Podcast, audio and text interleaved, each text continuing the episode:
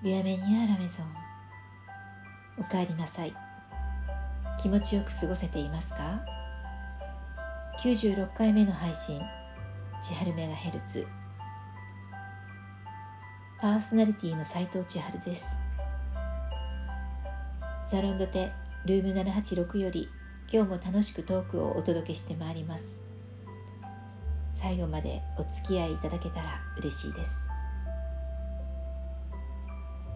12月2425と一粒万倍日が続く2日連続トーク。ちょうどクリスマスということで、えー、今回は前編後編ということでクリスマスの由来や起源意味を、え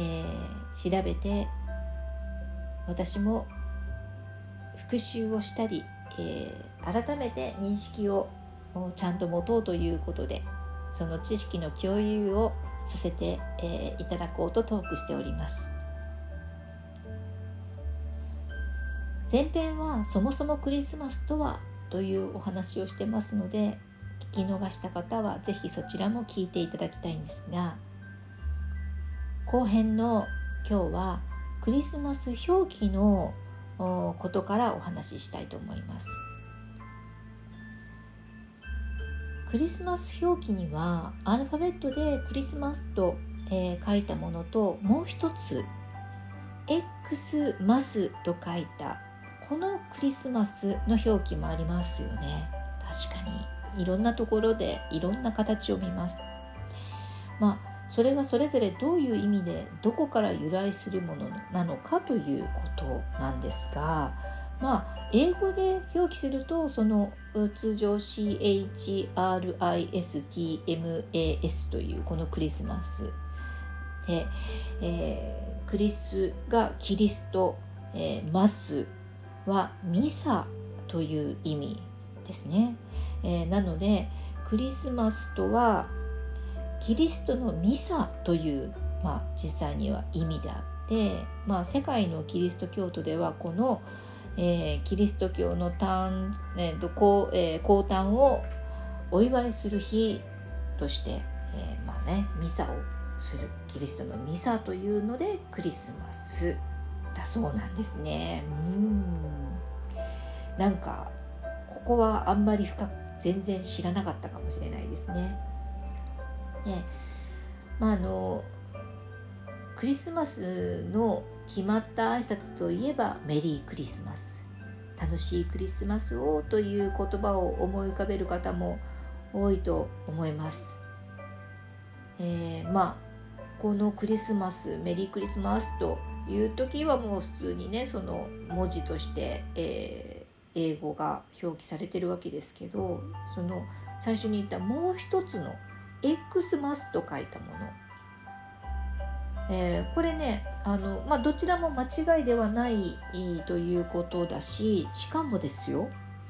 クリスマスの語源はギリシャ語で最初の文字はこの X なんだそうです。新約聖書のほとんどはギリシャ語なんですね。えー、ギリシャ語の、えー、頭文字から取った X マス書いたこのクリスマス表記は英語表記のクリスマスよりも歴史が古いということになると。うん。こちらの方が先なんですね。ただその近代になってこのアルファベットの X がキリストというのはおかしいといったね。その誤解が広まってしまったり。してあんまりこの公の場では X マスと書いたクリスマス表記はあまり使用されなくなったみたいです。えー、もう一つの理由にそのこの X マスと書いたクリスマスの表記は広告なんかでよく使用されていた関係もあって商業的なイメージもついてしまった経緯もあるようですね。さて次はクリスマスのイベントについてクリスマスのこう楽しみ、えー、といえば、まあ、プレゼント交換とかね。あとクリスマスに食べるごちそう、えー、またクリスマスのツリーを飾りつけるといったようなねさまざまなイベントがこうあるんですけどまあそのさまざまなイベントはキリスト教由来のイベントもあればそうではないイベントもあるみたいで、えー、クリスマスツリーのお話これ前編で少し触れたんですが古代ゲルマン民族の土着信仰に大きな関わりを持っていて北ヨーロッパに住んでいたゲルマン民族がその当時のお祭りとしてユールの一環として寒さに強いカシの木をもともとは永遠の象徴象徴としてね崇めていたそうなんです。なんですがこの信仰を諦めさせるためにキリスト教の宣教師がカシの木を切り倒して代わりにモミの木を広めたのではないかと言われているそうなんですね。もみの木にクリスマスもみの木をそのクリスマスのツリーとして飾るようになったのは15世紀頃の説が一般的ということでまあオーナメントとかねあのイルミネーションの装飾今も皆さんがしているこの装飾はアメリカから流行していったみたいですね。うんね、いろんな国といろんな宗教とか習慣とかがこうせめぎ合ってなんかこう混ざり合ってこう打ち消し合ったりいろんな形が生まれてるんですね。えー、サンタクロースの由来これも、えー、キリスト教の聖人であるニコラウスの伝説が由来となっていてこの聖ニコラウスはとても慈悲深い人だった。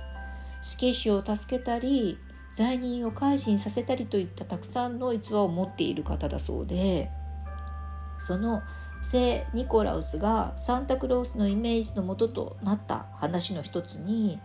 貧しい家に金貨を投げ入れたというエピソードがあるそうです。日本のまるでネズミ小僧のようですね。聖ニコラウスが、えー、貧苦にあえぐ家庭の窓から金貨を投げ入れたところ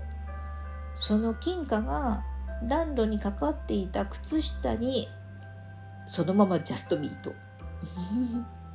そのまま入っちゃったみたいです、えー、このことからサンタクロースが靴下にプレゼントを入れてくれるという風習が生まれたみたいですね。えー、面白いですね。あと、うん、クリスマスといえば食べるもので七面鳥じゃその由来はということでもともと欧州ではクリスマスにはガチョウを食べていたそうですこのガチョウはごちそうだから特別なクリスマスにといった意味合いだったようなんですけど時は流れアメリカ大陸の開拓のためにその欧州から渡米したパイオニアたちが食べ物に困って上に苦しんでいた時に原住民のそのインディアンから七面鳥の施しを受けたそうなんですね。で、えー、このことから七面鳥は感謝のシンボルとなって転じてキリスト降誕の感謝を表すためにクリスマスのごちそうになったという説があるそうです。まああとは七面鳥の方がガチョウよりも飼育がしやすいといった実用的な理由もあるということなんですけどねなんかいい話だしなんかいい流れですよねあとフードアナリストとしては外せない話にクリスマスの伝統菓子について。まあ、あのクリスマスに特別なお菓子を楽しむ習慣が世界各地であるんですけど例えばフランスでは丸太の形をしたブッシュドノエルというケーキが伝統的、まあ、フランス語でノエルはクリスマス時期をもうそもそも指しているんですよね。ドイツではシュトーレイタリアではパネットーネイギリスではクリスマスプディングとか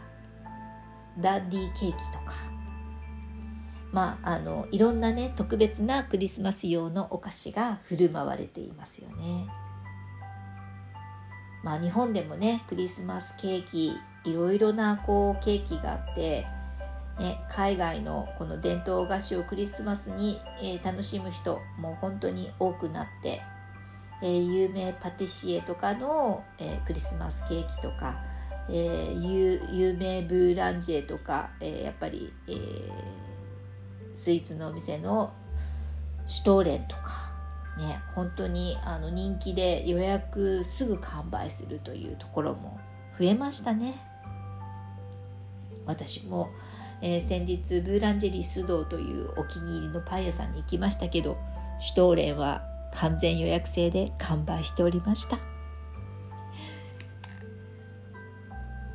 今日はここまで。最後まで聞いてくださってありがとうございます。前編後編にわたっての、えー、クリスマスのプチ知識いかがでしたでしょうか？この番組また聞いてもいいなと思ってくださった方は千春メガヘルツの番組フォローお気に入り登録お願いいたします。年内にもう一度ぐらいは、えー、トークしたいなと思っております。次回のオンエアでお会いするまでとうとう本当の、えー、年末になりました。師走の本当に、えー、納め時になりましたが皆様毎日楽しく美味しくボナベディ斉藤千春でした。